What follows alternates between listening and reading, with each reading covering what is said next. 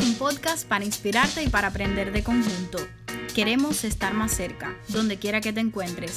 Queremos conectar, compartir, dialogar y que entre nosotros la comunicación fluya. Haremos de cada episodio un encuentro creativo. Soy Natasha y juntos lograremos comunicar a tu favor.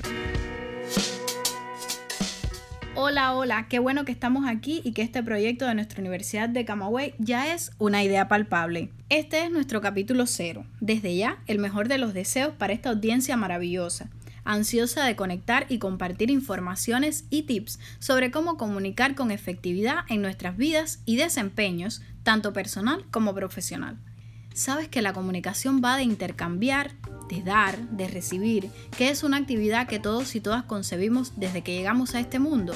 A ti que me escuchas, que accediste a nuestro canal por mil y unas razones que solo tú conoces. Este espacio es creado por y para ti, para juntos crecer.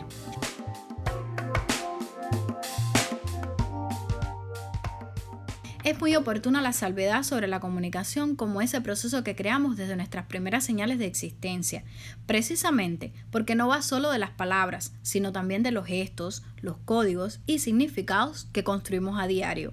Pudiera parecer un camino natural y puramente biológico. Aprender las herramientas comunicativas es necesario, es la llave de muchas puertas que no podemos ignorar. Mucho más en estos tiempos estremecidos por una pandemia que irrumpió la cotidianidad y modificó nuestros medios y modos de comunicarnos.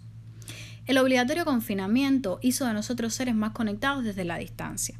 Fue ese fuerte empujón hacia los dispositivos tecnológicos como medios de información, de trabajo y entretenimiento. Fíjense que tal es así que solamente en el año 2020, año en que comenzó la COVID, 1.3 millones de nuevos usuarios se unieron a las redes sociales cada día, lo que significa 15 nuevos usuarios por segundo. ¿Se imaginan? Esta mudanza a las redes no vino solamente con la COVID, pero sin dudas su llegada fue un acelerón en esta tendencia. De hecho, los móviles son actualmente la primera pantalla en uso por los seres humanos.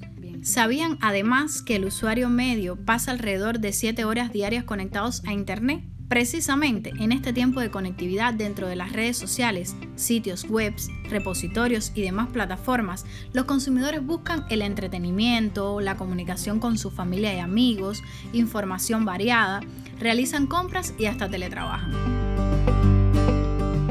Cabe entonces preguntarnos a quién debemos creer, dónde está la perseguida verdad, hasta qué punto es tan perfecta la vida tras los perfiles personales, cómo nos afecta el consumo en las redes, cuánto influye la discriminación, el sexismo y los estereotipos.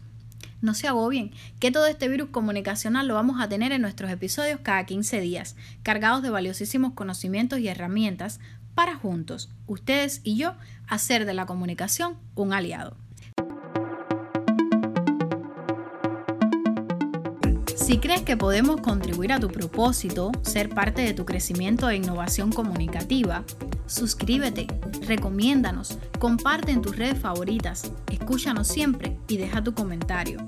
Nos importas, ayúdanos a llegar a otros y otras que como tú necesitan volcar la comunicación a tu favor.